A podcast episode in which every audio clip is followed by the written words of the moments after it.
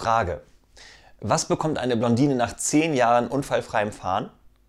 Den zweiten Gang erklärt.